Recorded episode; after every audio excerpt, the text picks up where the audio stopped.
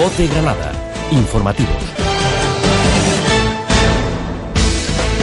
¿Qué tal? Muy buenos días, bienvenidos. Empezamos este tiempo de noticias en La Voz de Granada. Estamos ya viernes, es 30 de octubre. Hemos amanecido de nuevo con cielos despejados y las temperaturas mínimas que han sufrido un ligero ascenso. También va a ocurrir eso con las máximas. La situación se va a mantener así el sábado y durante la mañana del domingo. A partir de ahí puede llover y las previsiones de ocupación en Granada son muy positivas para este puente. Se puede llegar a un 70%. Y así vamos a despedir un mes cargado de polémicas que se va a cerrar con pleno en el ayuntamiento. Ayer Lobo de Diputación y con el fin del plazo para entregar la documentación a fomento sobre la rehabilitación de Santadela. Enseguida repasamos la actualidad en titulares con Estrella Piné. Estrella, buenos días. Hola, muy buenos días. El Ayuntamiento de Granada celebra pleno hoy, el pleno de octubre, con la modificación de las ordenanzas fiscales sobre la mesa. En ese debate no va a entrar la subida del 10% de IBI que se negociará en la próxima sesión. Para Ledesma no contar con la mayoría absoluta salvo histórico en el Ayuntamiento de Granada, que hasta ahora no había tenido que negociar ni un solo punto de su programa durante 12 años. Se acabó la mayoría absoluta que ha tenido el Partido Popular durante 12 años, lo que lleva a que todo, absolutamente todo, y sobre todo aquellos temas como son las ordenanzas fiscales, pues tengan que ser debatidas, consensuadas, todo desde el diálogo. El equipo de gobierno va a presentar en el Pleno una moción para solicitar a la Junta de Andalucía una subvención en materia social cuya convocatoria no ha salido y que lleva años, dicen, de retraso y además de una, una disfunción administrativa que le lleva a hacer escritos para solucionar problemas administrativos y procedimentales gravísimos. El equipo de gobierno manifiesta su absoluto respaldo a la concejal de urbanismo Isabel Nieto después de que el fiscal le haya pedido que declare como imputada en el caso Serrallo. Nuestro, además de una, de una manera rotunda y taxativa, nuestro apoyo más absoluto a nuestra compañera Isabel Nieto más de 650 mujeres granadinas están en nivel de riesgo de violencia de género. La subdelegación del gobierno apunta que está aumentando el número de jóvenes que sufren maltrato y también el de agresores con edades comprendidas entre los 18 y los 30 años. Se ha avanzado mucho en actualizar los protocolos para la actuación sanitaria ante la violencia de género. La Consejería de Salud ha adjudicado el equipamiento del Hospital del Campus de la Salud por un importe de 77 millones y medio de euros. Lo confirmaba ayer el propio consejero Aquilino Alonso, quien asistía a una reunión con los responsables clínicos de este centro. Eh, importante para la ciudad de Granada, es importante para los profesionales, es importante para, para los ciudadanos y, por qué no decirlo, para la marca Granada Salud. El subdelegado del Gobierno defiende las mejoras que se han producido en el centro penitenciario de Albolote en el último mandato, en el que dice se han reducido en 400 el número de internos, se han solucionado los problemas de seguridad y se ha controlado la plaga de insectos y roedores que se había detectado. Eh, vamos a seguir con, las concentraciones, movilizaciones. Tenemos también una ronda de, de audiencia con los partidos políticos que vamos a intentar movilizarnos, movernos, porque tenemos que reducir el límite y puede llegar a ser dramática en el próximo año, en la prisión. La Diputación aprobó ayer buscar una solución definitiva que permita disponer de un retén permanente de bomberos en la estación de Sierra Nevada durante los meses de esquí. La decisión se toma a raíz de una iniciativa presentada por Ciudadanos para que se estudie la posibilidad de unificar estas instalaciones a través del consorcio provincial. Y la Fiscalía pide cuatro años de cárcel para el alcalde de Armilla por el caso de la Rotonda. El Ministerio Público acusa al socialista de prevaricación y malversación.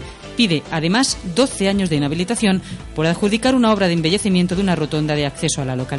En deportes, el Granada ultima los preparativos del partido del domingo a las 4 en Cornellá, el Prat ante el Español. Miguel López regresará lateral derecho. Mai se puede mantener como central, mientras que Nico López puede tener su oportunidad en detrimento de Javi Márquez en el once inicial. El esloveno René Green espera buenos resultados en los dos próximos partidos que jugará el Granada fuera ante Español y Rayo Vallecano. Fuera de casa jugamos siempre bien, porque tenemos más miedo, más respeto, todos para atrás y después todos a defender y robar balones. Caja Granada Fundación patrocina la información del tiempo. Hoy en Granada vamos a tener cielos poco nubosos o despejados, temperaturas en ascenso, vientos flojos de componente este en el litoral y variables en el resto, arreciando durante el día sobre todo en las, en las zonas de costa. Temperaturas van a oscilar hoy entre los 22 y 9 grados de Baza, 24 y 10 de Loja, 25 y 16 de Motril, 25 y 11 en Granada, su área metropolitana, donde a esta hora se registran 12 grados. Cultura, arte, historia, paisajes, ciudades, pueblos. ¿Quieres conocer Andalucía? Ven al Museo Caja Granada. Titular de portada en Ideal, Ciudadanos exigirá la dimisión de Nieto cuando sea citada como imputada por el juez. Además, piden cuatro años de cárcel para el alcalde de Armilla por las obras de una rotonda y la policía blindará la ciudad durante el puente festivo para impedir la acción de los carteristas. Foto para el consejero de salud en Granada hoy que titula Siete meses para la apertura total del hospital del PTS que recibirá en breve la tecnología que lo convertirá en el centro más moderno del país. Titular de portada, Isabel Nieto dimitirá de inmediato si es imputada por el caso Otros asuntos, la Junta aplaza 2016 el proyecto de Santa Adela. En el Independiente de Granada leemos, Santa Adela espera una solución definitiva, con de espera tras la última reunión. Además, 091 reeditará todos sus discos y arrancará la gira en enero, en el actual Festival de Logroño. Y fracasa el intento de que la Fundación Lorca ceda parte del legado para una exposición temporal en Granada. El Consorcio de Transporte Metropolitano de Granada le ofrece la información del tráfico. A esta hora 7 de la mañana 39 minutos no hay grandes problemas de tráfico en la capital. Algo más, alguna que otra retención en la calle Guitarrista Manuel Cano. En sus desplazamientos en el área metropolitana utilice el transporte público. Llegará antes, llegará mejor, ayudará al medio ambiente. El Consorcio de Transporte Metropolitano del área de Granada se mueve con usted.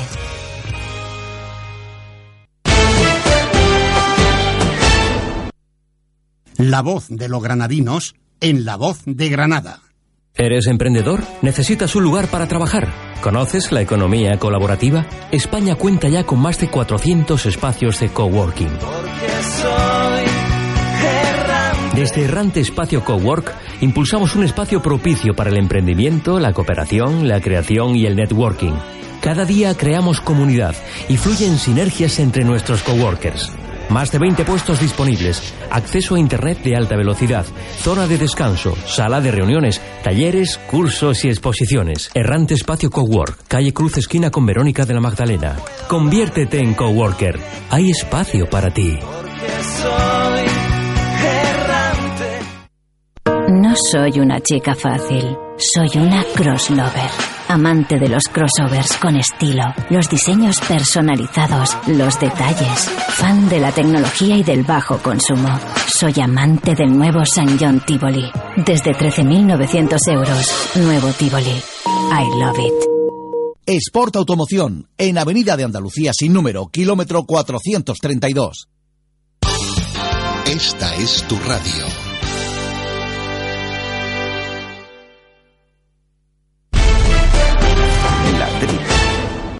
20 minutos para llegar a las 8 de la mañana. El Ayuntamiento de Granada va a celebrar hoy viernes el pleno del mes de octubre con la modificación de las ordenanzas fiscales como tema estrella sobre la mesa. En ese debate, como saben, no va a entrar la subida del 10% del IBI que se va a negociar en la próxima sesión. La ha tenido que retirar el equipo de gobierno ante la presión y rotunda oposición de los equipos que no están en el gobierno municipal.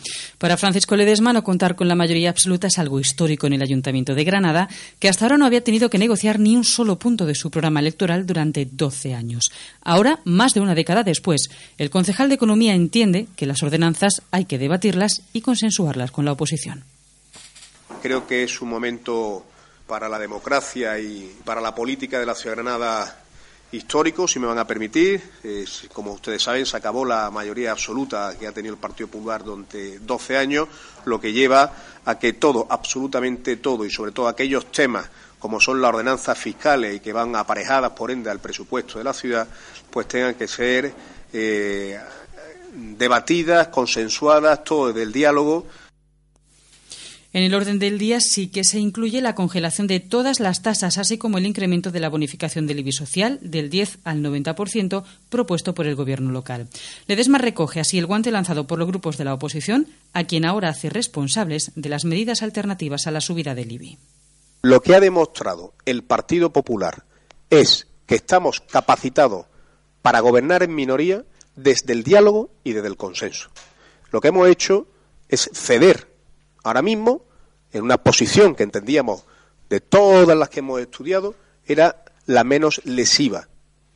Por tanto, ahora le toca mover ficha a esos grupos y que nos den alternativas a la propuesta del equipo gobierno. No le toca ahora mover ficha otra vez al equipo gobierno.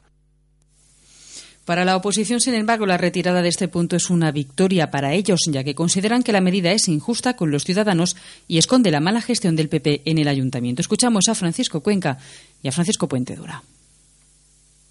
Con el detalle y estudio y conocimiento de la documentación, la que teníamos, hemos destapado una mentira. Hemos dejado muy claro que no se suben los impuestos en esta ciudad. No Que primero hay que conocer. ¿No se llama IUIBI o Puente Dura IBI? Hemos planteado una cuestión que se aprueben el resto de ordenanzas, que digamos que quedan igual, para que posteriormente, en otro debate y en otro pleno extraordinario, específicamente, cuando tengamos toda la documentación, abordemos o no en concreto la tasa impositiva del IBI. En estas ordenanzas fiscales sin IBI lo que vamos a hacer es abstenernos, presentaremos alegaciones porque creemos que no solo en el IBI, sino en otros muchos impuestos y tasas municipales es necesario presentar alegaciones y en función de cómo surjan estas alegaciones, pues ya tendremos una posición definitiva de voto. Ahora bien, con respecto al IBI queremos dejarlo muy claro. Izquierda Unida no va a aceptar en ningún caso ninguna subida del IBI porque es una medida coyuntural ante problemas estructurales que tiene la economía municipal. El equipo, de Gobierno, por su parte, ha anunciado que presentará en el Pleno una moción para solicitar a la Junta una subvención en materia social cuya convocatoria no ha salido y que lleva años de retraso. Es lo que ha dicho el concejal de Bienestar Social, Fernando Egea. En años anteriores, la convocatoria venía en forma de ayudas y su falta no solo perjudica al Ayuntamiento, sino a ONGs y asociaciones que trabajan en temas tan importantes como la comunidad gitana o la drogodependencia. Y aquí tampoco puede haber un compromiso cierto de que este ayuntamiento vaya a recibir una ayuda específica para ese programa. O sea, la Junta de Andalucía, porque además en este tema ya no solamente es cuestión económica, porque las cuantías no son excesivamente grandes para el montante que, la Junta mueve, estamos viendo un episodio de absoluta desorganización, de absoluto caos y además de una, una disfunción administrativa que le lleva a hacer escritos para solucionar problemas administrativos y procedimentales gravísimos. Por su parte, el Grupo Municipal Socialista va a pedir que el Ayuntamiento aporte al menos el 0,7% del presupuesto municipal a la ayuda y cooperación internacional, un porcentaje que recomienda a Naciones Unidas y al que se comprometió el consistorio a través del Pacto Local de la Lucha contra la Pobreza. Actualmente el Ayuntamiento apenas destina el 0,02% de este presupuesto. Esto se traduce en 62.000 euros, una cantidad que el portavoz del Grupo Municipal Socialista tacha de ridícula.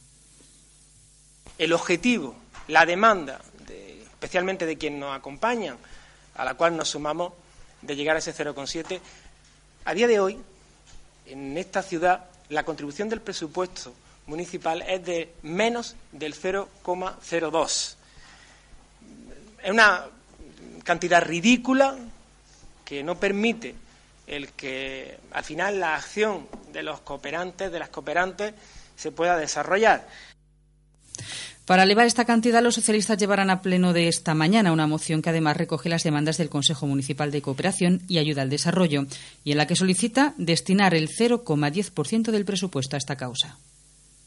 Que el 0,10% del presupuesto de este ayuntamiento se dedique a la cooperación internacional. Para que hagan una idea, estaríamos hablando de aproximadamente unos 260.000 euros, que es una cifra mm, pequeña, pero que permite dar el salto para que puedan existir esos proyectos que desarrollan los colectivos, las ONG, los cooperantes que tienen como, sin ningún tipo de duda, un objetivo compartido, permitirme también con todos los granadinos.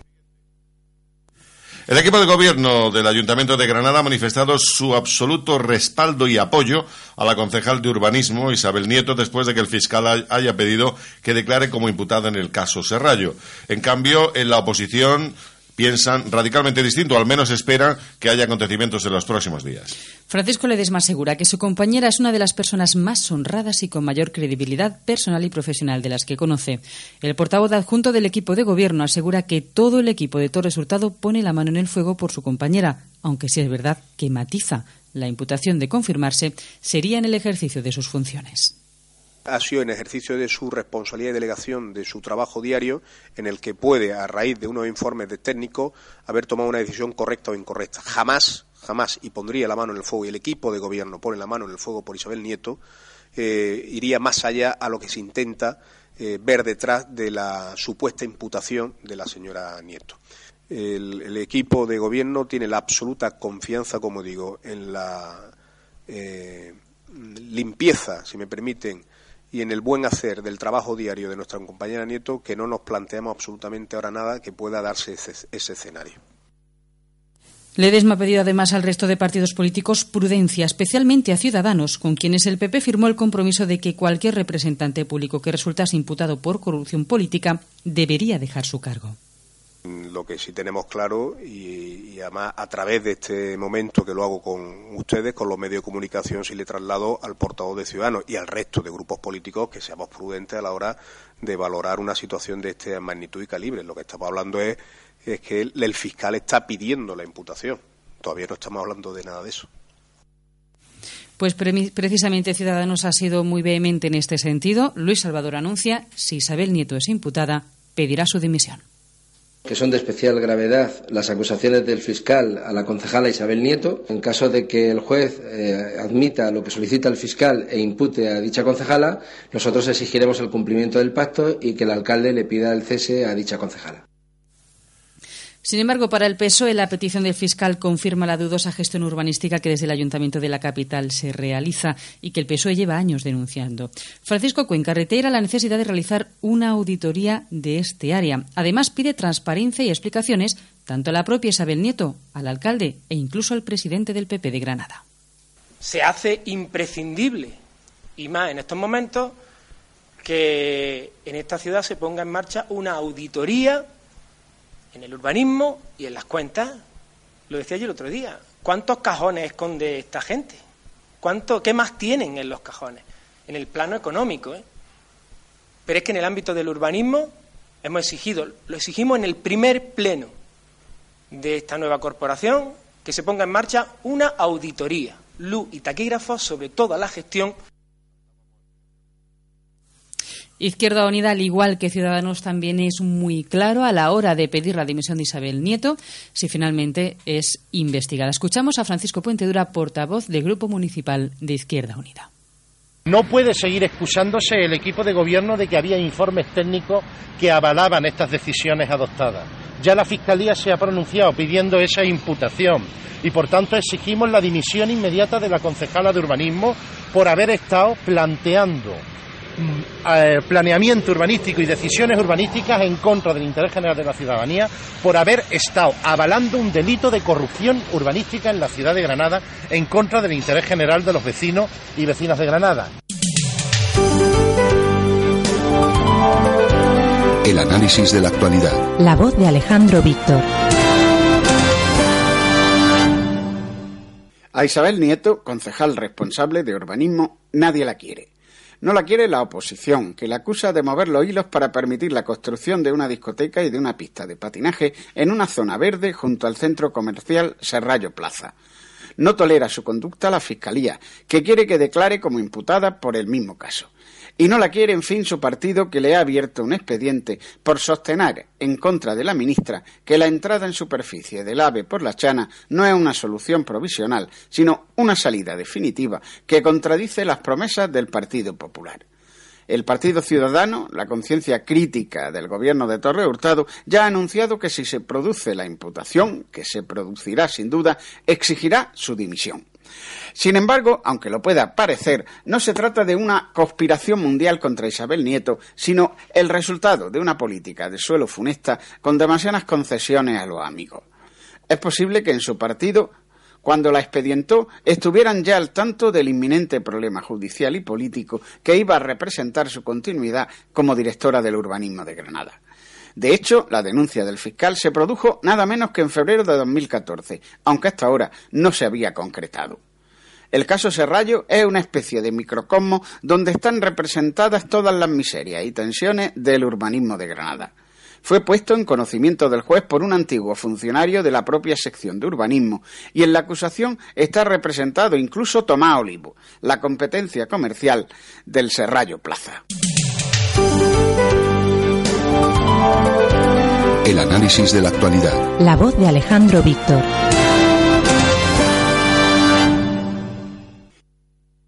Siete de la mañana y 52 minutos. La Fiscalía pide cuatro años de cárcel para el alcalde de Armilla por el caso de la rotonda. El Ministerio Público acusa al socialista de prevaricación y malversación y pide además 12 años de inhabilitación por la adjudicación de la obra de embellecimiento de una rotonda de acceso a la localidad armillera. Gerardo Sánchez defendió ante el juez a principios de este mes la legalidad de las obras y confía en que se archive el caso, reabierto tras un recurso del PP después de que fuera sobreseído en el mes de junio.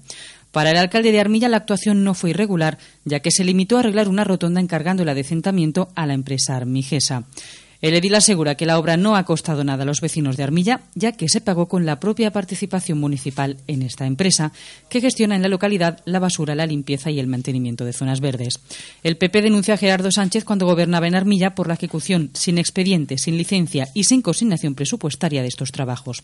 En aquel momento sostuvo que Sánchez había hecho pasar por obras de embellecimiento y jardinería unos trabajos que tuvieron mayor alcance, saltándose así todo el proceso administrativo.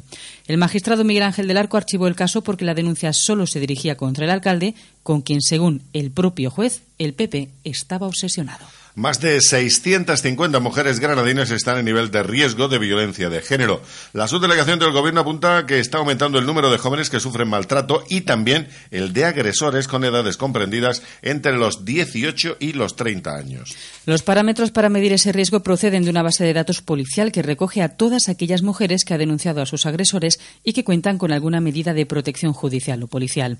Según los datos aportados ayer por el subdelegado del Gobierno, han aumentado casos de riesgo bajo, han disminuido un poco los de riesgo medio, pero han aumentado los de alto riesgo. Santiago Pérez asegura que no hay un repunte de la violencia de género, aunque dice eso no les hace estar satisfechos, sino todo lo contrario. Les anima a seguir trabajando para reducir estos datos. A día de hoy, 38 mujeres han sido asesinadas en España.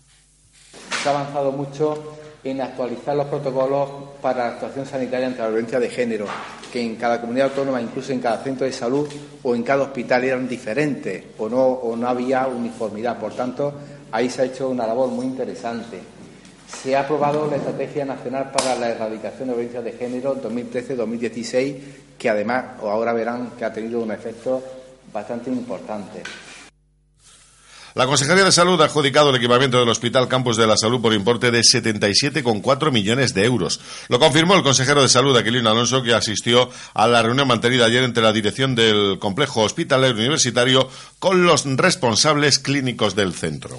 El compromiso adquirido por la empresa adjudicataria Philips, una de las grandes del sector tecnológico, es el de realizar una actuación global e integral en un plazo máximo de siete meses y medio. En ese tiempo se va a renovar más del 90% del equipamiento en el momento de la puesta en marcha del hospital. Además, también se compromete a, a la disponibilidad del equipamiento clínico y general, garantizará su mantenimiento en un marco temporal de ocho años. Escuchamos al consejero Aquilino Alonso. Nos permite una renovación tecnológica muy importante, nos permite que prácticamente el 90% del equipamiento que va a haber en este eh, hospital sea, sea nuevo, no tengamos que trasladar eh, casi, casi nada, lo cual eh, es una ventaja importante y además estamos hablando de equipamiento de última, de última generación en todos los ámbitos. El subdelegado del Gobierno defiende que las mejoras que se han producido en el centro penitenciario de Albolote en el último mandato, en el que han reducido en 400 el número de internos, se han solucionado los problemas de seguridad y se ha controlado la plaga de insectos y roedores que se habían detectado. Santiago Pérez. Eh, siempre nuestra voluntad ha sido de atender sus demandas, de intentar mejorarlas, que se ha hecho un gran esfuerzo en esta legislatura por mejorar las condiciones del centro penitenciario de Arbolote en seguridad, porque a mí me plantearon pues desde sistema informático que fallaba para cerrar las puertas de las celdas, desde el sistema de detención de incendios, de la falta de depuración de agua, de la falta de potencia eléctrica que había, pues todo eso lo hemos ido solventando. La Diputación aprobó ayer buscar una solución definitiva que permita disponer de un retén permanente de bomberos en la estación de Sierra Nevada durante los meses de esquí. Esta decisión se toma a raíz de una iniciativa presentada por Ciudadanos para que se estudie la posibilidad de unificar estas instalaciones a través del consorcio provincial para eliminar duplicidades y conseguir mayor operatividad. En el Pleno también se aprobó que la Diputación va a asumir el coste del servicio de videointerpretación y la formación del personal de atención al público en los ayuntamientos, tal y como estaba previsto una inversión de dos millones de euros para el desarrollo del Plan de Caminos Vecinales. La información deportiva La voz de Granada. Informativos. Con Gerardo Morales. Gerardo, buenos días. Saludos, buenos días. José Ramón Sandoval, técnico del Granada Club de Fútbol, tiene tres dudas de cara a configurar el once ante el Real Club Deportivo Español. En defensa, Doria y May se disputarán una plaza, que parece, en esta ocasión, va a decantarse por el capitán si su estado físico lo permite. En el centro del campo se presentan las otras dos dudas. Una expensa de la recuperación física de Rubén Pérez, que no ha entrenado en toda la semana a causa de una sobrecarga en los isquiotibiales. Su puesto, en caso de no recuperarse, lo ocuparía Fran Rico. La otra duda puede determinar un cambio de sistema del 4-3-3 habitual a un 4-2-3-1. Javi Márquez y Nico López Orochina pelean por ese puesto que a tenor del rendimiento de los rojiblancos fuera de los Cármenes puede determinar que permanezca en el once el ex españolista Javi Márquez. Repasamos la agenda del fin de semana.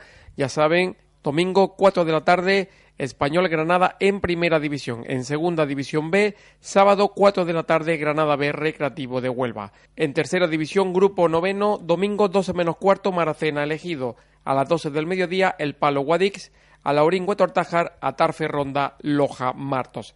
En la primera división andaluza, domingo 12 menos cuarto, Cuyar Vega Adra. A las 12 del mediodía, Berja Huetor Vega, Vandalia Purullena, Universidad de Almería Alfacar, dos y media Celti Churriana, a las 4 de la tarde Oriente Baza y a las 5 de la tarde Motril Arenas. En Ligas Nacionales destacamos baloncesto, Les Plata, Palacio de los Deportes de Granada, sábado 6 de la tarde, Covirán, Fundación CB Granada, frente a Morón.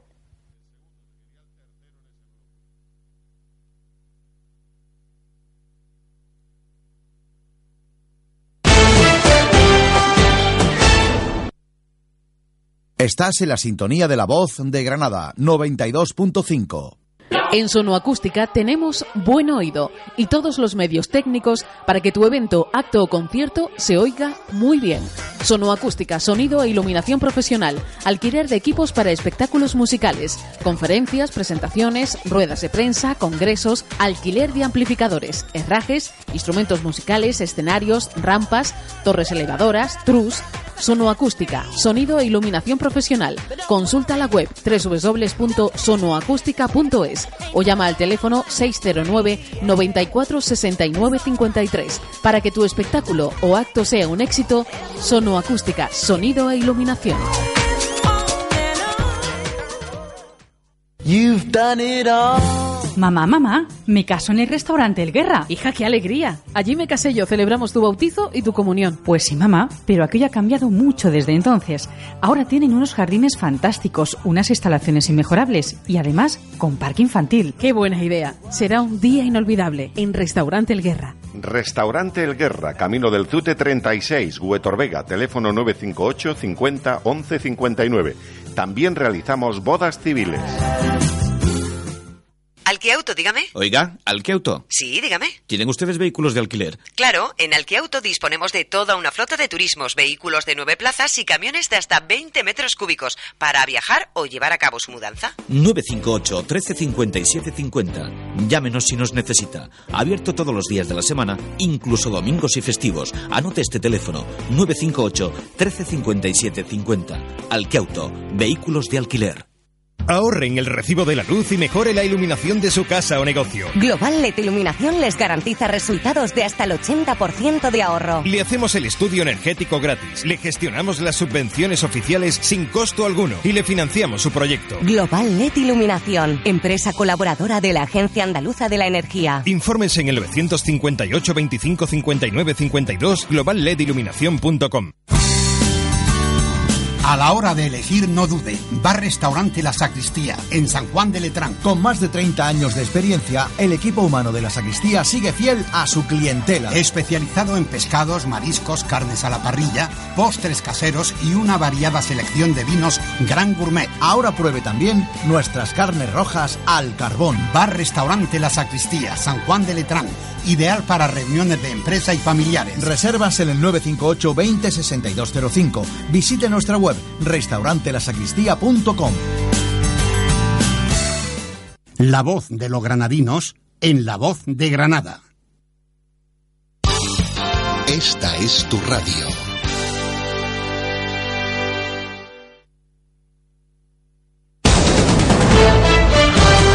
La Voz de Granada. Informativos.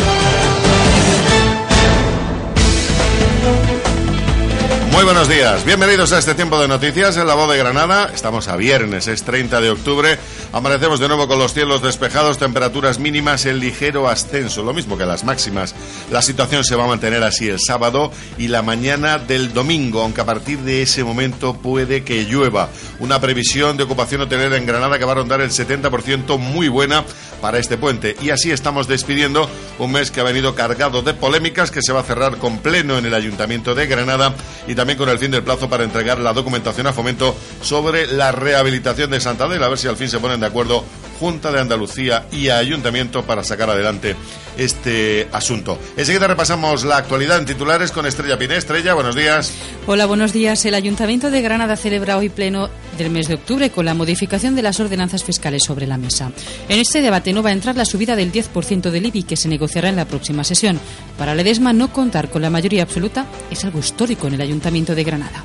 Se acabó la mayoría absoluta que ha tenido el Partido Popular durante 12 años, lo que lleva a que todo, absolutamente todo, y sobre todo aquellos temas como son las ordenanzas fiscales, pues tengan que ser debatidas, consensuadas, todo desde el diálogo. El equipo de gobierno va a presentar en el Pleno una moción también para solicitar a la Junta de Andalucía una subvención en materia social cuya convocatoria no ha salido y que lleva años de retraso y además de una, una disfunción administrativa que le lleva a hacer escritos para solucionar problemas administrativos y procedimentales gravísimos. Apoyo absoluto del equipo de gobierno a su concejal de urbanismo después de que el fiscal haya pedido para Isabel Nieto que declare como imputada en el caso Serrallo. Nuestro, además de una, de una manera rotunda y taxativa, nuestro apoyo más absoluto a nuestra compañera Isabel Nieto más de 600 mujeres granadinas están a nivel de riesgo de violencia de género. La subdelegación del gobierno apunta que se está, aumentando el número de jóvenes que sufren maltrato y también el de agresores con edades comprendidas entre los 18 y los 30 años. Se ha avanzado mucho en actualizar los protocolos para la actuación sanitaria ante la violencia de género, la Consejería de Salud ha adjudicado el equipamiento del Hospital Campos de la Salud por un importe de 77 millones y medio de euros. Deberá estar totalmente equipado en un plazo de siete meses. Eh, importante para la ciudad de Granada, es importante para los profesionales, es importante para, para los ciudadanos y, por qué no decirlo, para la marca Granada Salud.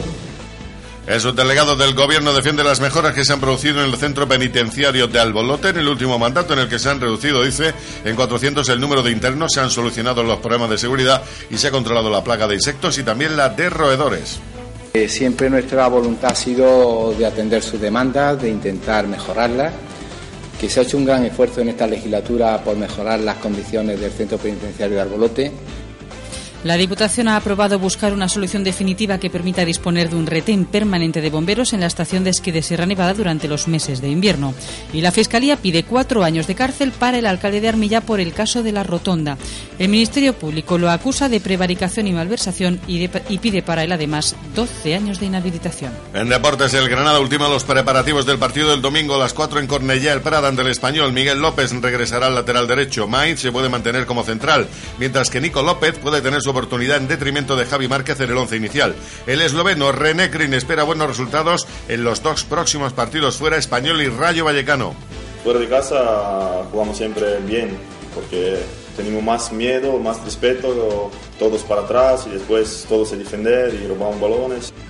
En baloncesto, el Covirán, mañana sábado a las 7 de la tarde, Palacio de Deportes, recibe al líder Amorón, que no ha perdido ningún partido en las cuatro jornadas disputadas. Caja Granada Fundación patrocina la información del tiempo. Hoy en la provincia de Granada cielos poco nubosos o despejados, vientos flojos de componente este en el litoral y variables en el resto, arreciando durante el día en las zonas costeras. Temperaturas en ascenso, y vaya si se nota. Hoy máximas y mínimas de 22 y 9 grados en Baza, 24 y 10 en Loja, 25 y 16 en Motril, 25 y 11 en Granada y su área metropolitana cultura, arte, historia, paisajes, ciudades, pueblos. ¿Quieres conocer Andalucía? Ven al Museo Caja Granada. Titular de portada en Ideal. Ciudadanos exigirá la dimisión de Nieto cuando sea citada como imputada por el juez. Además piden cuatro años de cárcel para el alcalde de Armilla por las obras de una rotonda y la policía blindará la ciudad durante el puente festivo para impedir la acción de los carteristas. Foto para el consejero de salud en Granada hoy que titula Siete meses para la apertura total del hospital del PTS que recibirá en breve la tecnología que lo convertirá en el centro más moderno del país. Titular de portada. Isabel Nieto dimitirá de inmediato si es imputada por el caso Serrallo. Otros temas, la Junta aplaza 2016 el proyecto de Santa Adela. En el Independiente de Granada leemos, Santa Adela espera una solución definitiva, compás de espera tras la última reunión. Además, 091 reeditará todos sus discos y arrancará la gira en enero en el actual Festival de Logroño y fracasa el intento de que la Fundación Lorca ceda parte del legado para una exposición temporal en Granada. El Consorcio de Transporte Metropolitano de Granada le ofrece la información del tráfico. Despierta Granada, 8 de la mañana, 8 minutos, lo hace también el tráfico. A esta hora es bastante intenso en Avenida Doctor Loriz, también en Avenida de Pulianas a su llegada a la Plaza de San Isidro. Intenso en la Avenida de Severo Ochoa, también en Guitarrista Manuel Cano, retención absoluta en Arabial desde Méndez Núñez, mucho tráfico como es habitual a esta hora, en camino de ronda a la altura de Méndez Núñez. Estudiante. En tus desplazamientos en el área metropolitana, muévete en transporte público. Utiliza la tarjeta del Consorcio de Transporte Metropolitano. Además de colaborar en la mejora del medio ambiente, ahorrarás tiempo y dinero. El Consorcio de Transporte Metropolitano del área de Granada se mueve contigo. La voz de los granadinos en la voz de Granada. Ahorre en el recibo de la luz y mejore la iluminación de su casa o negocio. Global LED Iluminación les garantiza resultados de hasta el 80% de ahorro. Le hacemos el estudio energético gratis, le gestionamos las subvenciones oficiales sin costo alguno y le financiamos su proyecto. Global LED Iluminación, empresa colaboradora de la Agencia Andaluza de la Energía. Informes en el 958 25 59 52 globallediluminación.com. Allianz Seguros y Gabriel Cañabate Gestión ofrecen las mejores coberturas al mejor precio. Autos, hogares, empresas, comercios, salud, planes de pensiones, grandes descuentos en tu seguro de vida. Todo con la atención personalizada que se merece tu seguridad personal y familiar. Cada día son más las personas que confían en una compañía líder mundial y en nuestra gestión. Allianz y GCM contigo de la A a la Z. Presupuesto sin compromiso en segurosallianz.gcmgestion.com y en el 958 25 59 52. Esta es tu radio.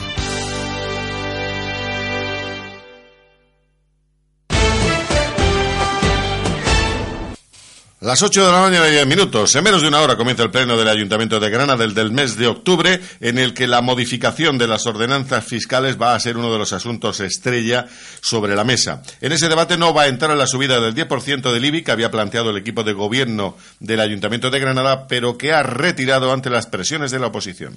Para Ledesma no contar con la mayoría absoluta es algo histórico en el Ayuntamiento de Granada, que durante 12 años no había tenido que negociar ni un solo punto de su mandato. Ahora, más de una década después, el concejal entiende que las ordenanzas hay que debatirlas y además consensuarlas. Creo que es un momento para la democracia y para la política de la ciudad Granada histórico, si me van a permitir. como ustedes saben, se acabó la mayoría absoluta que ha tenido el Partido Popular durante 12 años, lo que lleva a que todo, absolutamente todo, y sobre todo aquellos temas como son las ordenanzas fiscales y que van aparejadas, por ende, al presupuesto de la ciudad, pues tengan que ser eh, debatidas, consensuadas, todo desde el diálogo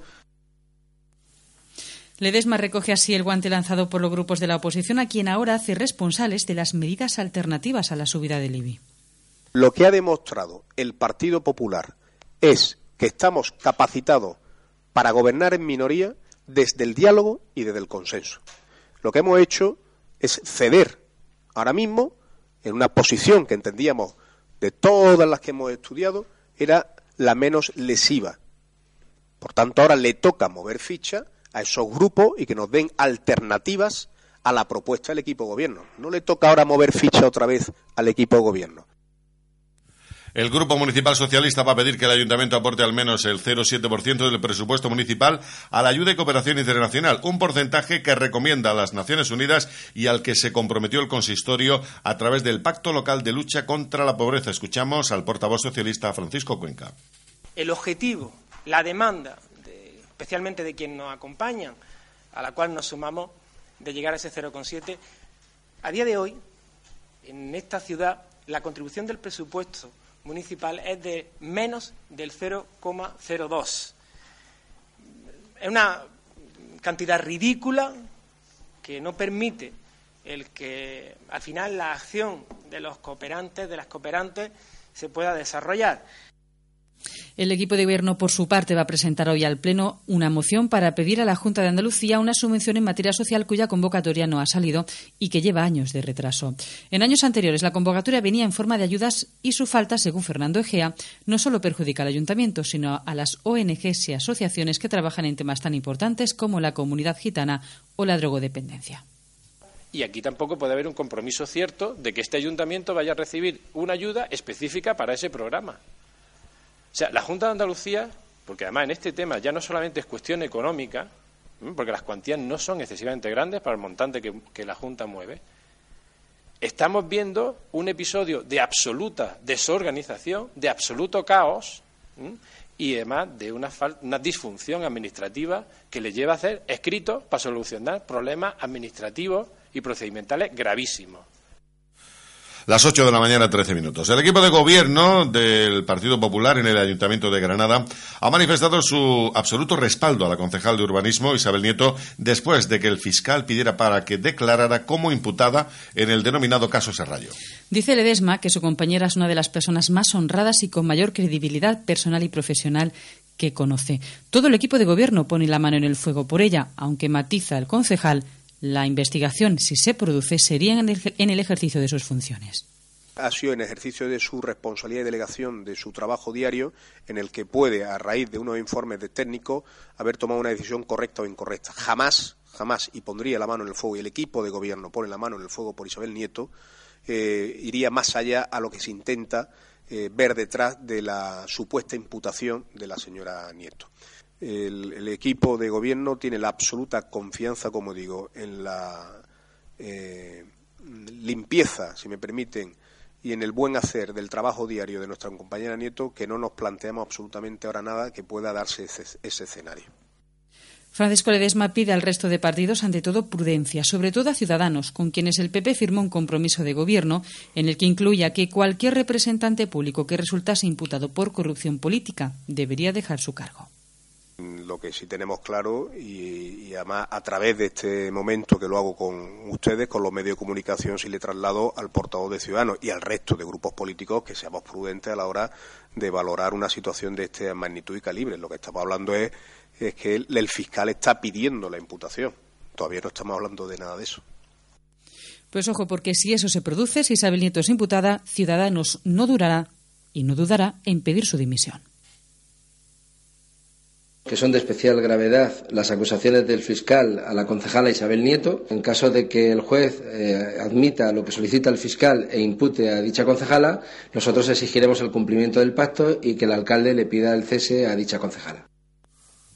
El PSOE, para el PSOE, la petición del fiscal confirma la dudosa gestión urbanística que se realiza desde el Ayuntamiento de Granada. Francisco Cuenca pide transparencia y explicaciones tanto a Isabel Nieto como al alcalde e incluso al presidente del PP de Granada se hace imprescindible, y más en estos momentos, que en esta ciudad se ponga en marcha una auditoría en el urbanismo y en las cuentas.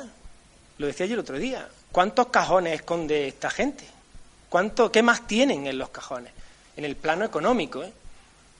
Pero es que en el ámbito del urbanismo hemos exigido, lo exigimos en el primer pleno de esta nueva corporación, que se ponga en marcha una auditoría luz y taquígrafos sobre toda la gestión. Ciudadanos va más allá y lo que pide es la cabeza de Isabel Nieto si finalmente es imputada.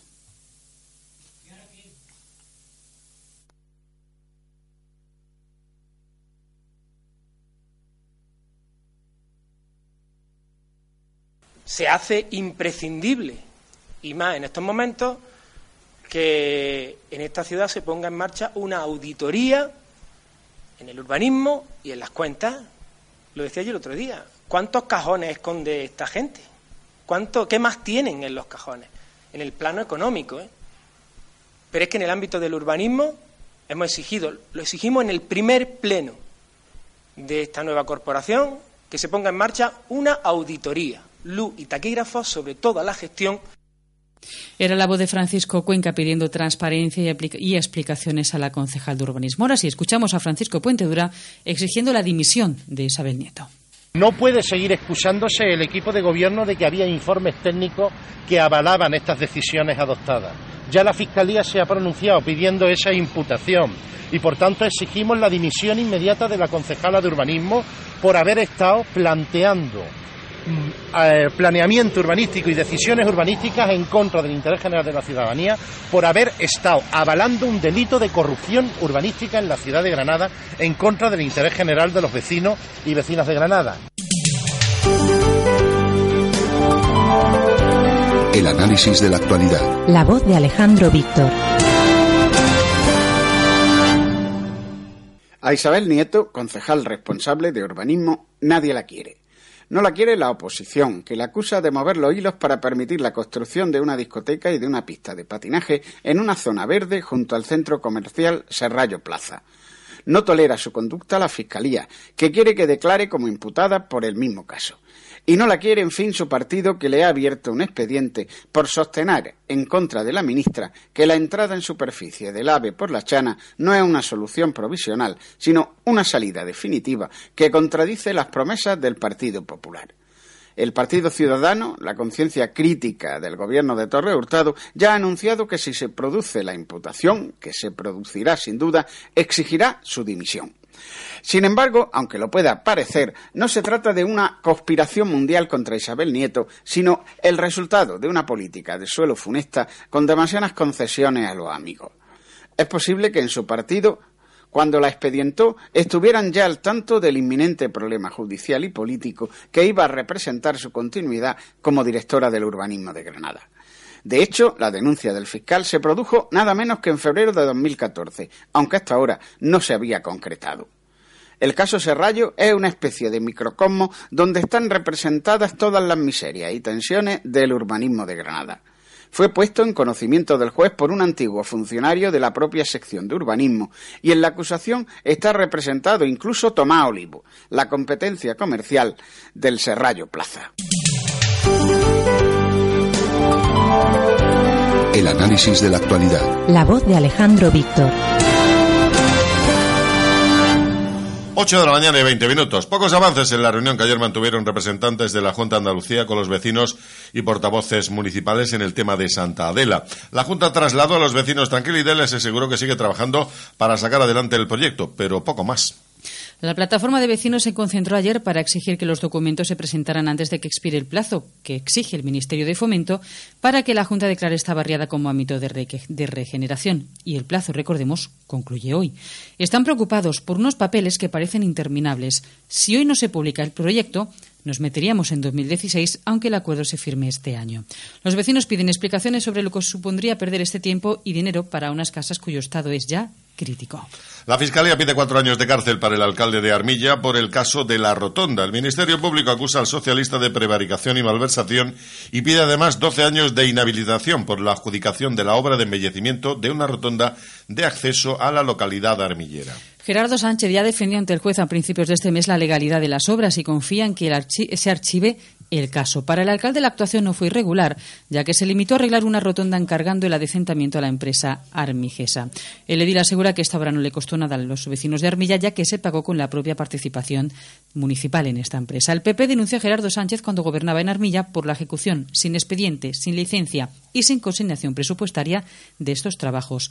Sostuvieron en aquel momento los populares que Sánchez había hecho pasar por obras de embellecimiento y jardinería unos trabajos que tuvieron mayor alcance. El magistrado Miguel Ángel del Arco archivó el caso porque la denuncia solo se dirigía contra el alcalde, con quien, según el propio juez, el Partido Popular estaba obsesionado.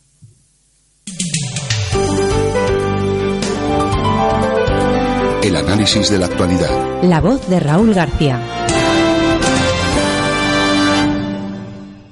con terraza. Y una lavadora y una lámpara para el comedor y un frigider y un viaje a París en avión. Y un cortijo con toros. ¡Basta! Estamos llegando a los 20 millones. ¿Y cuando ha habido en el banco 20 millones? Los habrá.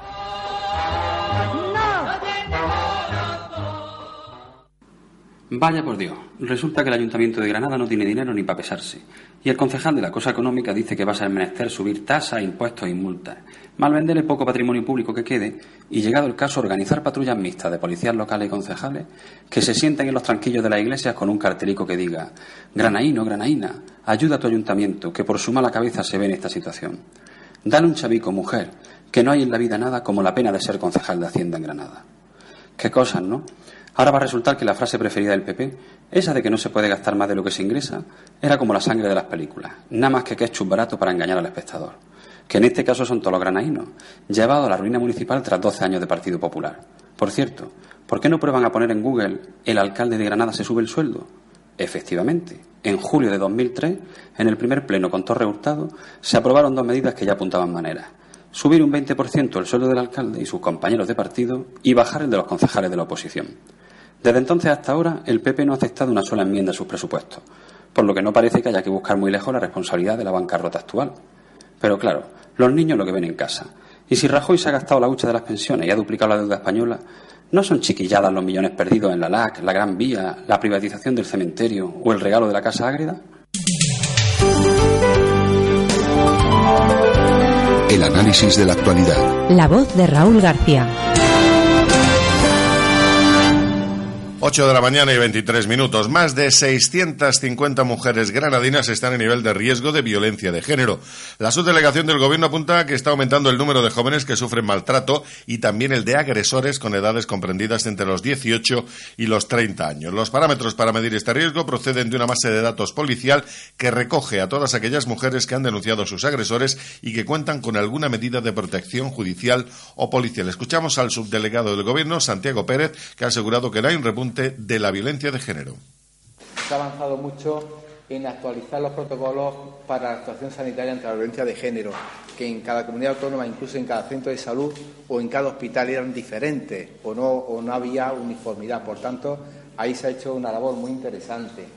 Se ha aprobado la Estrategia Nacional para la Erradicación de Violencia de Género 2013-2016, que además, ahora verán, que ha tenido un efecto bastante importante. La Consejería de Salud ha adjudicado ya el equipamiento del Hospital Campus de la Salud por un importe de 77 millones y medio de euros. El compromiso adquirido por la empresa adjudicataria, que es Philips, una de las grandes del sector tecnológico, es en realizar una actuación global e integral en un plazo máximo de siete meses y medio, renovando más del 90% del equipamiento en el momento de la puesta en marcha del hospital. También se compromete a la disponibilidad del equipamiento clínico y general y garantizará su, mantenimiento en un marco temporal de ocho años. Aquilino Alonso es el consejero de salud. Permite una renovación tecnológica muy importante, nos permite que prácticamente el 90% del equipamiento que va a haber en este eh, hospital sea, sea nuevo, no tengamos que trasladar eh, casi, casi nada, lo cual eh, es una ventaja importante y además estamos hablando de equipamiento de última, de última generación en todos los ámbitos. El subdelegado del Gobierno defiende que las mejoras que se han producido en el centro penitenciario de Albolote en el último mandato, en el que se han reducido en 400 el número de internos, se han solucionado los problemas de seguridad y se ha controlado la plaga de insectos y roedores que se había detectado. Eh, siempre nuestra voluntad ha sido de atender sus demandas, de intentar mejorarlas que se ha hecho un gran esfuerzo en esta legislatura por mejorar las condiciones del centro penitenciario de Arbolote en seguridad, porque a mí me plantearon pues desde sistema informático que fallaba para cerrar las puertas de las celdas, desde el sistema de detención de incendios, de la falta de depuración de agua, de la falta de potencia eléctrica que había, pues todo eso lo hemos ido solventando. La Diputación de Granada aprobó ayer en pleno buscar una solución definitiva que permita disponer de un retén permanente de bomberos en la estación de esquí de Sierra Nevada durante los meses de invierno. La decisión se toma a raíz de una iniciativa presentada por Ciudadanos para que se estudie la posibilidad de unificar estas instalaciones a través del consorcio provincial para eliminar duplicidades y conseguir una mayor operatividad. Este mediodía comienza la operación especial de tráfico para este puente. Las carreteras granadinas van a registrar 565.000 eh, desplazamientos entre hoy y la medianoche del lunes. La previsión hotelera va a rondar el 70%. El porcentaje previsto por la federación es del 68% para la capital, el 60% para la costa Guadix, el Marquesado, Baza, Huescar y el Altiplano, mientras que el Alpujarra baja hasta el 45% y la estación de esquí de Sierra Nevada, aún como saben, está cerrada. La información deportiva. La voz de Granada. Informativos.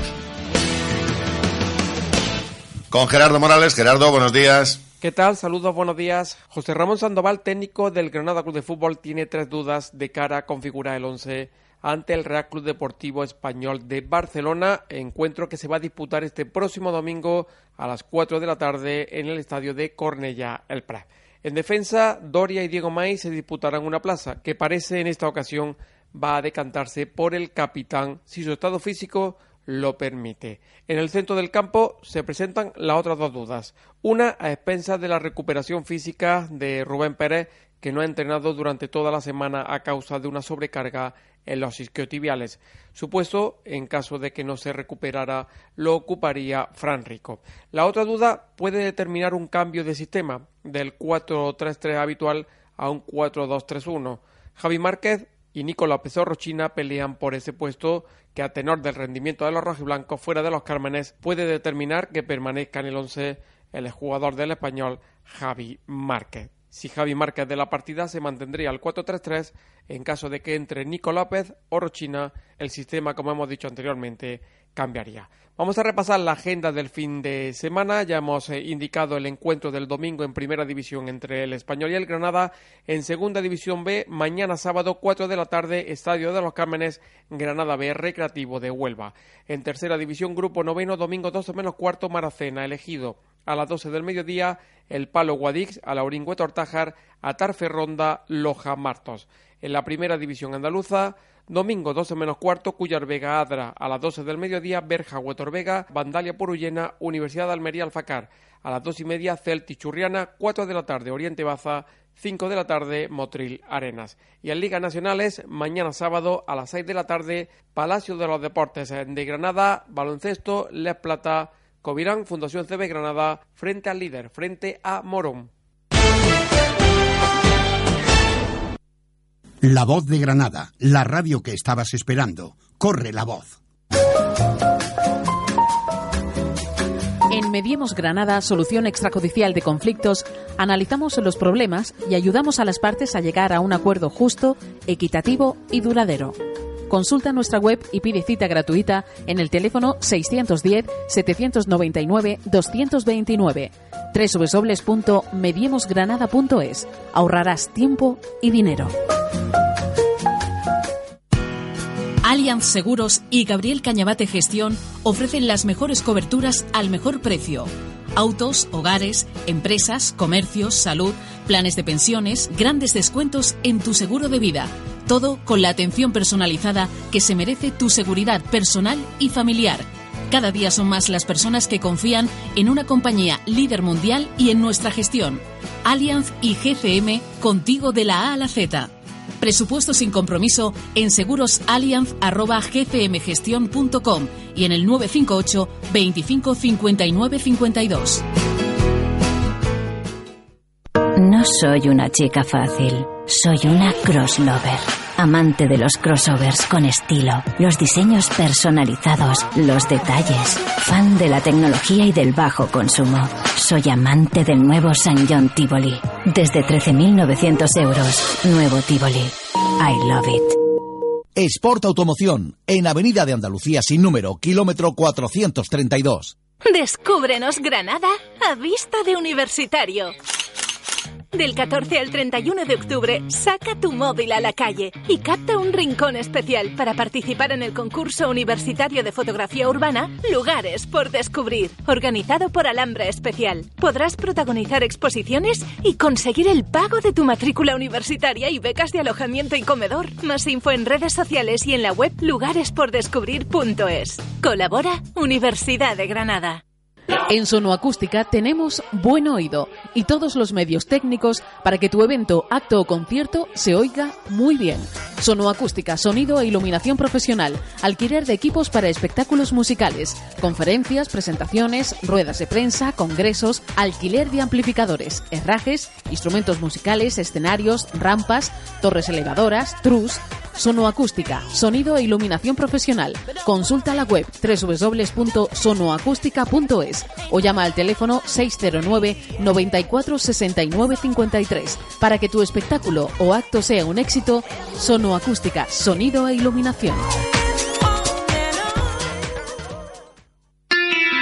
Por fin en Granada, la asesoría global de su negocio. Unión Décima 3 Asesores. Unidos para responder a todas sus necesidades, legales, fiscales, laborales y por supuesto contables y administrativas. Inmejorables profesionales que le atenderán incluso dentro de su propia empresa. Unión Décima 3 Asesores. En Granada, teléfono 677 36 06 18. Unión Décima 3 Asesores. Unidos para darle soluciones.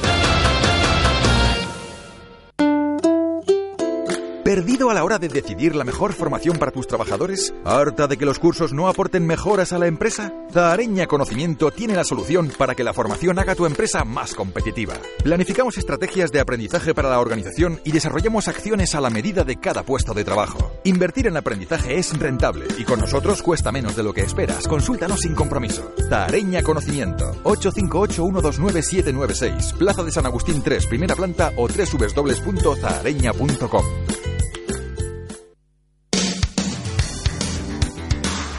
La radio que está cerca de ti.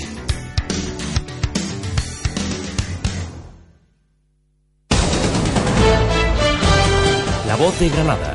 Informativos.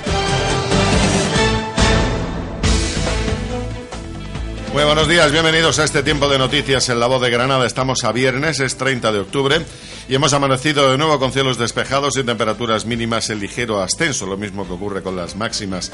La situación se va a mantener así el sábado y la mañana del domingo. A partir de ahí, por la tarde, podría llover en un fin de semana en este puente en el que se espera una ocupación en Granada que la capital va a rondar el 70%. Y así despedimos un mes cargado de polémicas que se va a cerrar con pleno en el Ayuntamiento de Granada dentro de media hora aproximadamente y con el fin del plazo para entregar la documentación a fomento sobre la rehabilitación de Santadela. Enseguida repasamos la actualidad en titulares. El Ayuntamiento de Granada celebra pleno de octubre con la modificación de las ordenanzas fiscales como asunto estrella. En el debate no entra la subida del 10% del IBI que se va a negociar en la próxima sesión en la que se ha opuesto rotundamente los grupos de la oposición se acabó la mayoría absoluta que ha tenido el Partido Popular durante 12 años, lo que lleva a que todo, absolutamente todo, y sobre todo aquellos temas como son las ordenanzas fiscales, pues tengan que ser debatidas, consensuadas, todo desde el diálogo el equipo de gobierno presentará en el Pleno además una moción para solicitar a la Junta de Andalucía una subvención en materia social cuya convocatoria no ha salido y que lleva tres años de retraso y además de una, una disfunción administrativa que le lleva a hacer escritos para solucionar problemas administrativos y procedimentales gravísimos. El equipo de gobierno manifiesta su absoluto respaldo a la concejala de urbanismo Isabel Nieto después de que el fiscal haya pedido que declare como imputada en el denominado caso Serrallo. Nuestro, además de una, de una manera rotunda y taxativa, nuestro apoyo más absoluto a nuestra compañera Isabel Nieto, más de 650 mujeres granadinas están a nivel de riesgo de violencia de género. La subdelegación del gobierno apunta que está aumentando el número de jóvenes que sufren maltrato y también el de agresores con edades comprendidas entre los 18 y los 30 años. Se ha avanzado mucho en actualizar los protocolos para la actuación sanitaria ante la violencia de género, que en cada comunidad autónoma, incluso en cada centro de salud o en cada hospital eran diferentes. La Consejería de Salud ha adjudicado el equipamiento del Hospital Campus de la Salud por importe de 77 millones y medio de euros. Lo confirmó el consejero de Salud, Aquilino Alonso, que asistió a la reunión mantenida ayer entre la dirección del complejo hospitalario con los responsables clínicos del centro. Eh, importante para la ciudad de Granada, es importante para los profesionales, es importante para, para los ciudadanos y, por qué no decirlo, para la marca Granada Salud. El subdelegado del Gobierno defiende las mejoras que se han producido en el centro penitenciario de Albolote en el último mandato, en el que se han reducido en 400 el número de internos, se han solucionado los problemas de seguridad y se ha controlado la plaga de insectos y roedores que se había detectado. Eh, siempre nuestra voluntad ha sido de atender sus demandas, de intentar mejorarlas, que se ha hecho un gran esfuerzo en esta legislatura por mejorar las condiciones del centro penitenciario de Arbolote la Diputación aprobó ayer buscar una solución definitiva que permita disponer de un retén permanente de bomberos en la estación de Sierra Nevada durante los meses de esquí. La decisión se toma a raíz de una iniciativa presentada por Ciudadanos para que se estudie la posibilidad de unificar estas instalaciones a través del Consorcio Provincial para eliminar duplicidades y conseguir mayor operatividad. La Fiscalía pide cuatro años de cárcel para el alcalde de Armilla por el caso de la Rotonda. El Ministerio Público acusa al socialista de prevaricación y malversación y pide además 12 años de inhabilitación por la adjudicación de la obra de embellecimiento de una rotonda de acceso a la localidad. En deportes, el Granada ultima los preparativos del partido del domingo a las 4 en Cornellá el Prat ante el Español. Miguel López regresará lateral derecho. Maín se puede mantener como central, mientras que Nico López puede tener su oportunidad en el once inicial en detrimento de Javi Márquez. El esloveno René Crin espera buenos resultados en los dos próximos partidos fuera, Español y Rayo. Fuera de casa jugamos siempre bien, porque tenemos más miedo, más respeto, todos para atrás y después todos a defender y robamos balones. En baloncesto, el de Plata, partido de la jornada, Palacio de Deportes, sábado 6 de la tarde. El Covirán, el Fundación CB Granada, recibe al Morón, que es el líder, el único equipo invicto de la categoría. Caja Granada Fundación patrocina la información del tiempo. Los cielos poco nubosos o despejados, las temperaturas en ascenso, los vientos flojos de componente este en el litoral y variables en el resto, arreciando durante todo el día en el litoral. Las temperaturas, por ejemplo, en Baza entre 22 y 9 grados, en Loja entre los 10 y los 24, en Motril van a oscilar de 16 a 25 y en Granada y el área metropolitana entre los 10 también y los 25 grados. Cultura, arte, historia, paisajes, ciudades, pueblos. ¿Quieres conocer Andalucía? Ven al Museo Caja Granada.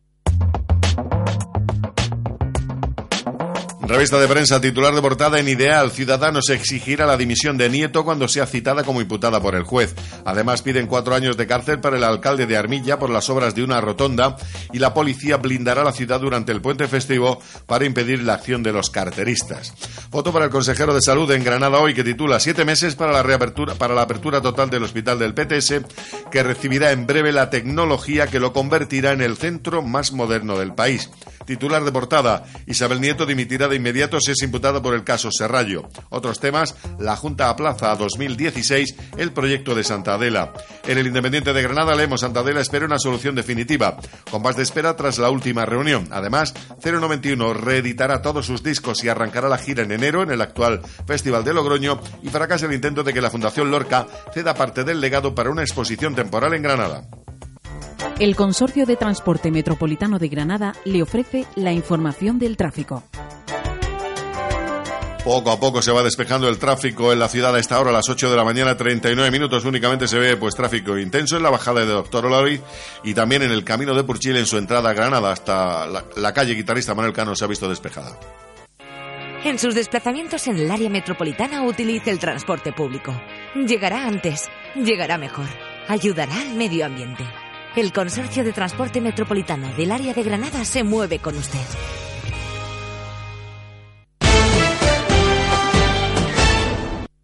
La voz de los granadinos en La Voz de Granada.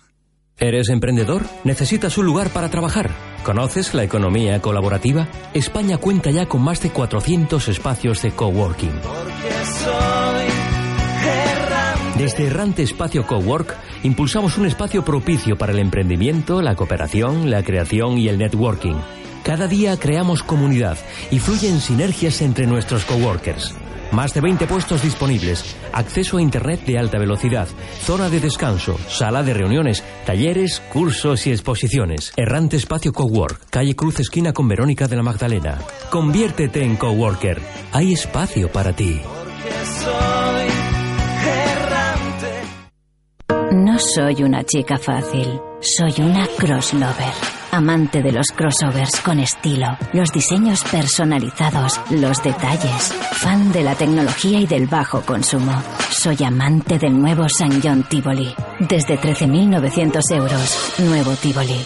I love it. Sport Automoción, en Avenida de Andalucía sin número, kilómetro 432. Esta es tu radio.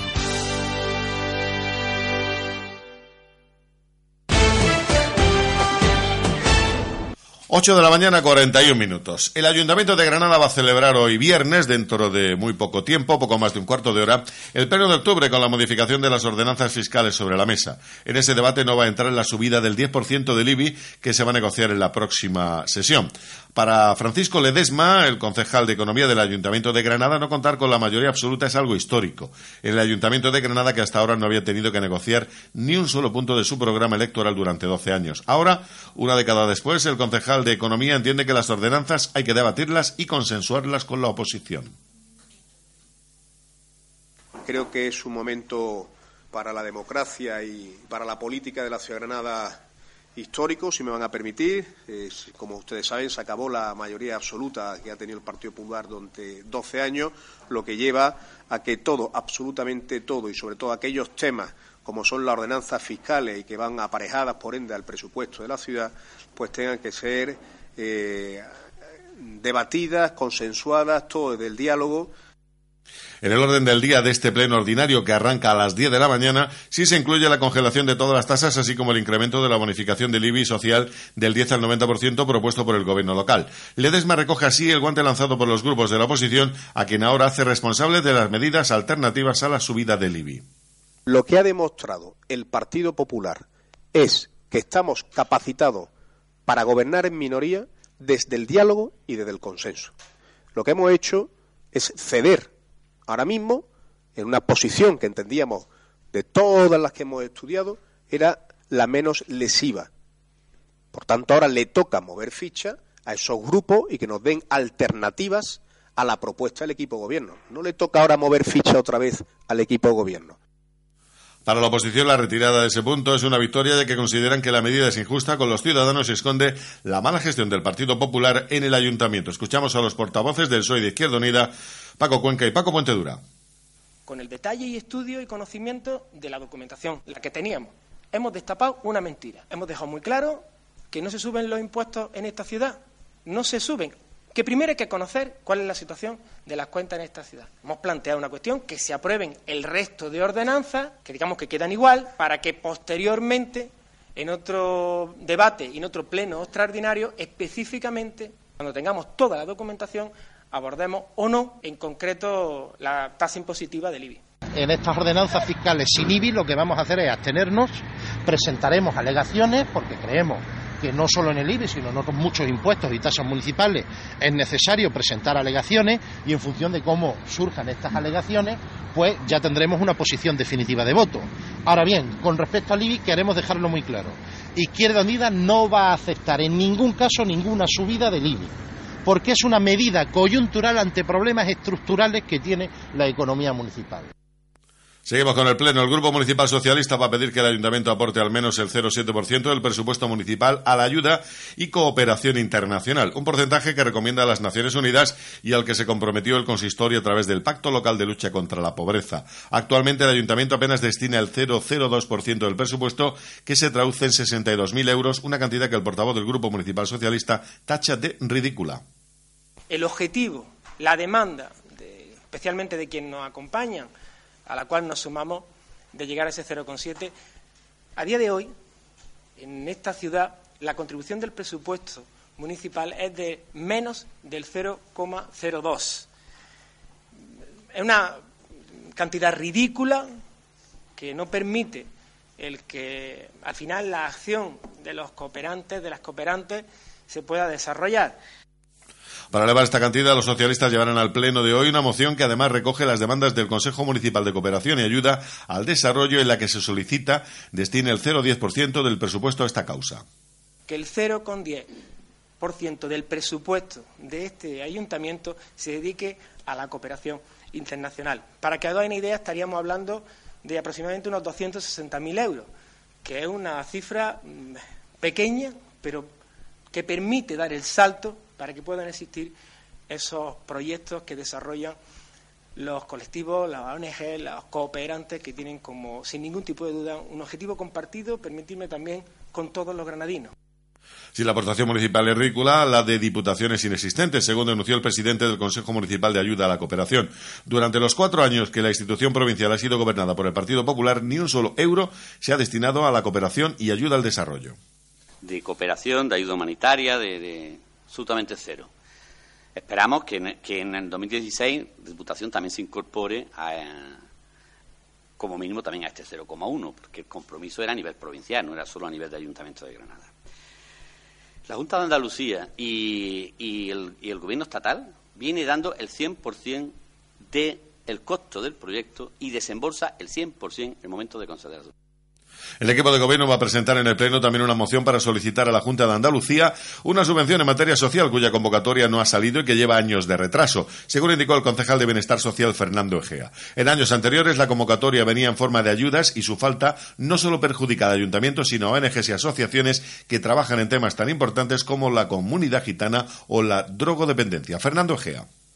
Y aquí tampoco puede haber un compromiso cierto de que este ayuntamiento vaya a recibir una ayuda específica para ese programa. O sea, la Junta de Andalucía, porque además en este tema ya no solamente es cuestión económica, porque las cuantías no son excesivamente grandes para el montante que, la Junta mueve, estamos viendo un episodio de absoluta desorganización, de absoluto caos y además de una, una, disfunción administrativa que le lleva a hacer escritos para solucionar problemas administrativos y procedimentales gravísimos.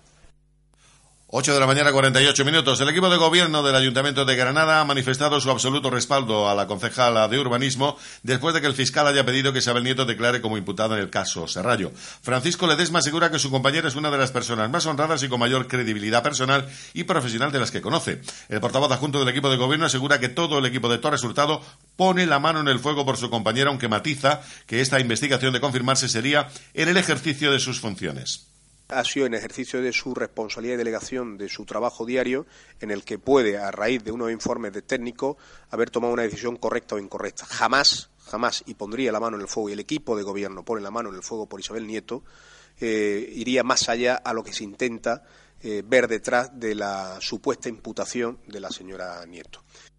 Ledesma además ha pedido al resto de partidos prudencia, especialmente a Ciudadanos, con quienes el Partido Popular firmó el compromiso de que cualquier representante público que resultase imputado por corrupción política debería dejar su cargo. Lo que sí tenemos claro, y, además a través de este momento que lo hago con ustedes, con los medios de comunicación, sí le traslado al portavoz de Ciudadanos y al resto de grupos políticos que seamos prudentes a la hora de valorar una situación de esta magnitud y calibre. Lo que estamos hablando es es que el, fiscal está pidiendo la imputación. Todavía no estamos hablando de nada de eso. Si eso se produce, Luis Salvador, portavoz de Ciudadanos, tiene muy claro qué es lo que debe ocurrir. Que son de especial gravedad las acusaciones del fiscal a la concejala Isabel Nieto. En caso de que el juez eh, admita lo que solicita el fiscal e impute a dicha concejala, nosotros exigiremos el cumplimiento del pacto y que el alcalde le pida el cese a dicha concejala.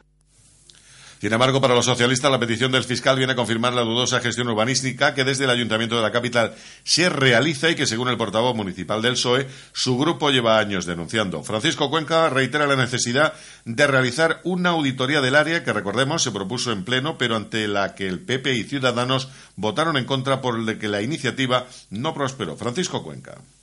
Se hace imprescindible, y más en estos momentos, que en esta ciudad se ponga en marcha una auditoría en el urbanismo y en las cuentas. Lo decía yo el otro día. ¿Cuántos cajones esconde esta gente? ¿Cuánto, ¿Qué más tienen en los cajones? En el plano económico. ¿eh?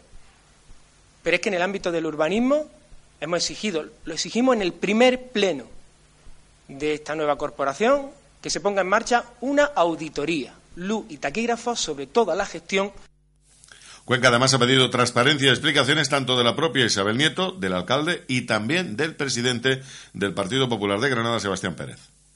El señor Torre Hurtado y el señor Sebastián Pérez tienen hoy que dar respuesta, tienen que ponerle luz a esto y lo que es más importante, que cuenten todo lo que sepan.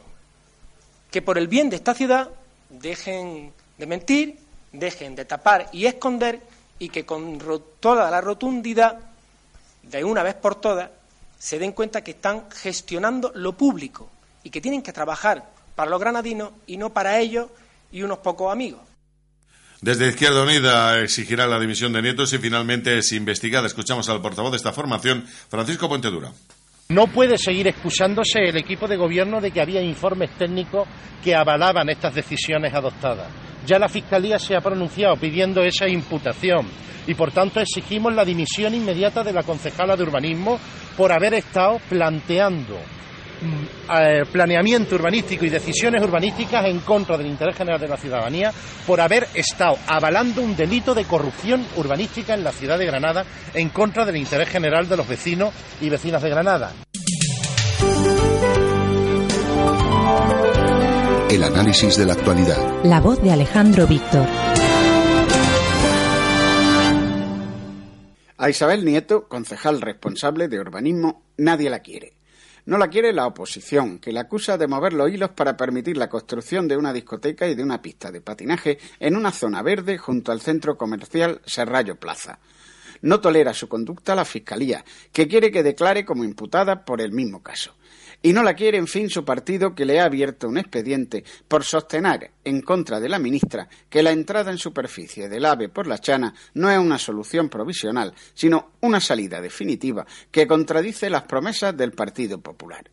El Partido Ciudadano, la conciencia crítica del gobierno de Torre Hurtado, ya ha anunciado que si se produce la imputación, que se producirá sin duda, exigirá su dimisión.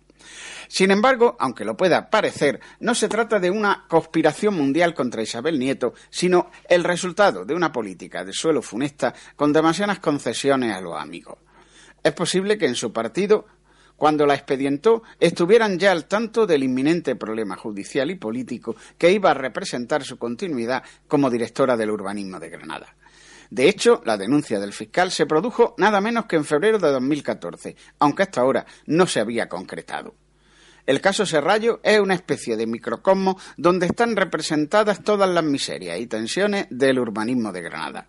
Fue puesto en conocimiento del juez por un antiguo funcionario de la propia sección de urbanismo y en la acusación está representado incluso Tomás Olivo, la competencia comercial del Serrallo Plaza. El análisis de la actualidad. La voz de Alejandro Víctor. Pocos avances en la reunión que ayer mantuvieron representantes de la Junta de Andalucía con los vecinos y portavoces municipales. La Junta trasladó a los vecinos tranquilidad y les aseguró que sigue trabajando para sacar adelante el proyecto, pero poco más. La plataforma de vecinos se concentró ayer para exigir que los documentos se presentaran antes de que expire el plazo exigido por el Ministerio de Fomento para que la Junta declare esta barriada como ámbito de regeneración, lo cual permitiría acceder a las ayudas del Plan Estatal de Vivienda. Están preocupados por unos papeles que parecen interminables. Si hoy no se publica el proyecto, nos meteríamos en 2016, aunque el acuerdo se firme este año. Ha pedido explicaciones sobre lo que supondría perder este tiempo o dinero para unas casas cuyo estado es crítico. Los vecinos que aseguran estar pasando por un calvario que nunca va a terminar se han mostrado muy dolidos de que solo les atiendan cuando se movilizan. Temen que con unas elecciones por delante el futuro de Santa Adela quede paralizado, como ya ocurrió, han denunciado los comicios autonómicos. Las 8 y casi 55 minutos. La Fiscalía ha pedido cuatro años de cárcel para el alcalde de Armilla por el caso de la Rotonda. El Ministerio Público acusa al socialista de prevaricación y malversación y pide además 12 años de inhabilitación por la adjudicación de la obra de embellecimiento de una rotonda de acceso a la localidad. Gerardo Sánchez defendió ante el juez a principios de mes la legalidad de las obras y confía en que se pueda archivar el caso, reabierto tras un recurso del Partido Popular después de que fuera sobreseído en junio. Pero el alcalde de Armilla la actuación no fue irregular, ya que se limitó a arreglar una rotonda encargando el adecentamiento a la empresa Armigesa, participada en un 49% por el ayuntamiento y en un 51% por fomento de construcciones y contratas. El edil asegura que la obra no ha costado nada a los vecinos de Armilla, ya que se pagó con la propia participación de la empresa que gestiona la localidad la basura, la limpieza y el mantenimiento de zonas verdes. El Partido Popular Denunció a Sánchez cuando gobernaba en Armilla por la ejecución sin expedientes, sin licencia y sin consignación presupuestaria de los trabajos. En aquel momento sostuvo que Sánchez había hecho pasar por obras de embellecimiento y jardinería unos trabajos que tuvieron mayor alcance, saltándose todo el proceso administrativo. Y volvemos a la crónica municipal, en este caso la opinión de Raúl García en torno a la situación económica del Ayuntamiento de Granada. El análisis de la actualidad. La voz de Raúl García. Con, con terraza. Y una lavadora y una lámpara para el comedor y un frigider y un viaje a París en avión. Y un cortijo con toros. ¡Basta! Estamos llegando a los 20 millones. ¿Y cuando ha habido en el banco 20 millones? Los habrá.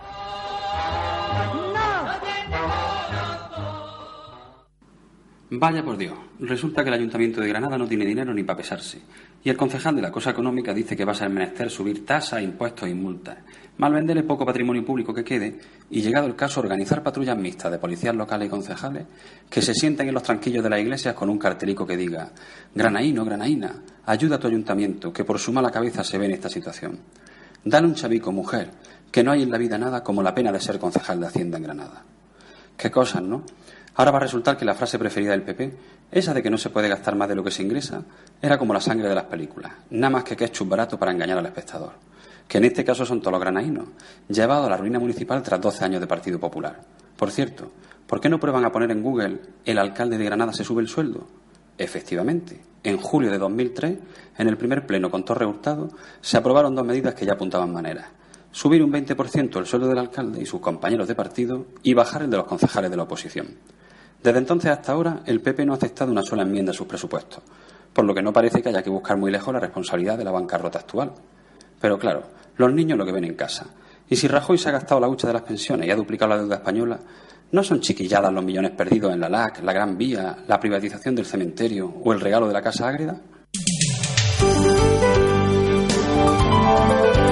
El análisis de la actualidad. La voz de Raúl García. 8 de la mañana, 58 minutos. Más de 650 mujeres granadinas están en nivel de riesgo de violencia de género. La subdelegación del Gobierno apunta a que está aumentando el número de jóvenes que sufren maltrato y también el de agresores con edades comprendidas entre los 18 y los 30 años. Los parámetros para medir este riesgo proceden de una base de datos policial que recoge a todas aquellas mujeres que han denunciado a sus agresores y que cuentan con alguna medida de protección judicial o policial. Según los datos aportados por el subdelegado del Gobierno, han aumentado casos de riesgo bajo, disminuido un poco los de riesgo medio y aumentando los de alto. Santiago Pérez asegura que no hay un repunte de la violencia de género, aunque eso no les hace estar satisfechos, sino todo lo contrario, les anima a seguir trabajando para reducir estos datos. A día de hoy, 38 mujeres han sido asesinadas en España. Se ha avanzado mucho en actualizar los protocolos para la actuación sanitaria ante la violencia de género, que en cada comunidad autónoma, incluso en cada centro de salud o en cada hospital eran diferentes o no, o no había uniformidad. Por tanto, Ahí se ha hecho una labor muy interesante. Se ha aprobado la Estrategia Nacional para la Erradicación de Violencia de Género 2013-2016, que además, o ahora verán, que ha tenido un efecto bastante importante. Las autoridades alertan de que hay un problema con los jóvenes, ya que ha aumentado el número de agresores por debajo de los 18 años. El problema es que no aprecian el riesgo, las adolescentes no dan importancia a los gestos controladores de sus parejas. El jefe de la Unidad Provincial de Violencia de Género en Granada, Emilio Castellanos, cree que no están funcionando las campañas de sensibilización entre los jóvenes, un sector donde se siguen reproduciendo estas conductas. Las chicas más jóvenes siguen eh, no siendo conscientes del riesgo o incluso minimizando estas conductas de control y justificándolas eh, basadas en, arquetipos y en, y en desgraciadamente, eh, sistemas de valores que siguen estando presentes. Y bueno, es por eso que estamos intensificando, como siempre, a través del plan director, a través de la coordinación con los centros educativos, la presencia del abordaje del problema de violencia de género dentro del ámbito escolar. La Consejería de Salud ha adjudicado el equipamiento del Hospital Campus de la Salud por importe de 77,4 millones de euros. Lo confirmó el consejero de Salud, Aquilino Alonso. El compromiso adquirido por la empresa adjudicataria Philips, una de las grandes del sector tecnológico, es realizar una actuación global e integral en un plazo máximo de siete meses y medio, renovando más del 90% del equipamiento en el momento de la puesta en marcha del hospital y además de la disponibilidad del equipamiento clínico y general, se garantizará su mantenimiento en un marco temporal de ocho años. Aquilino Alonso. Nos permite una renovación tecnológica muy importante, nos permite que prácticamente el 90% del equipamiento que va a haber en este eh, hospital sea, sea nuevo, no tengamos que trasladar eh, casi, casi nada, lo cual eh, es una ventaja importante y además estamos hablando de equipamiento de última, de última generación en todos los ámbitos.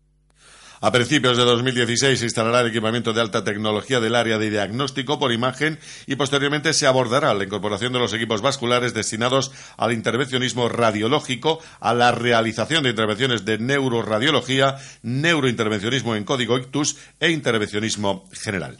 Otro asunto. El subdelegado del Gobierno defiende que las mejoras que se han producido en el centro penitenciario de Albolote en el último mandato, en el que se ha reducido en 400 el número de internos, se han solucionado los problemas de seguridad y se han controlado las plagas de insectos y de roedores. Eh, siempre nuestra voluntad ha sido de atender sus demandas, de intentar mejorarlas, que se ha hecho un gran esfuerzo en esta legislatura por mejorar las condiciones del centro penitenciario de Arbolote en seguridad, porque a mí me plantearon pues desde sistema informático que fallaba para cerrar las puertas de las celdas, desde el sistema de detención de incendios, de la falta de depuración de agua, de la falta de potencia eléctrica que había, pues todo eso lo hemos ido solventando. Santiago Pérez ha recordado que se han convocado nuevas plazas de funcionarios para 2016, pero advierte de que no se pueden hacer milagros. Aún así es consciente de que hay que seguir reduciendo el número de internos. La apertura parcial del centro de Archidona, que no se ha podido abrir por motivos presupuestarios, pues el compromiso es que esos 300 internos, mm, en número redondo, que pueda haber de la vecina provincia de Málaga, pues puedan ser trasladados a ese centro de, de Archidona, ¿no? La Diputación celebró pleno, pleno ayer en el mes de octubre. Aprobó buscar una solución definitiva que permita disponer de un retén permanente de bomberos en la estación de Sierra Nevada durante los meses de esquí. La decisión se toma a raíz de una iniciativa presentada por Ciudadanos para que se estudie la posibilidad de unificar estas instalaciones a través del consorcio provincial para eliminar duplicidades y conseguir mayor operatividad. El Pleno también aprobó una moción en relación al fomento de la accesibilidad en comunicación de las personas sordas a través de la lengua de signos española. La iniciativa establece que la Diputación asuma el coste del servicio de videointerpretación y la formación del personal de atención al público en los ayuntamientos. También, tal y como estaba previsto, se aprobó la inversión de dos millones de euros para el desarrollo del plan de caminos vecinales, en el que están incluidos actuaciones en 36 municipios, la asunción del expediente tramitado por la isla de Torrenueva para su segregación del municipio de Motril. El Pleno también aprobó una declaración institucional con motivo del Día Internacional contra la Violencia hacia las Mujeres, una moción en apoyo al eje Caparacena-Baza, La Ribina y subestación Baza 400 kilovatios y una iniciativa para instar a Visoxa a que venda las viviendas construidas en Pinos Puente, Armilla y Almuñécar. Este mediodía comienza la operación especial de tráfico para este puente. Las carreteras granadinas van a registrar 565.000 desplazamientos entre hoy y la medianoche del lunes.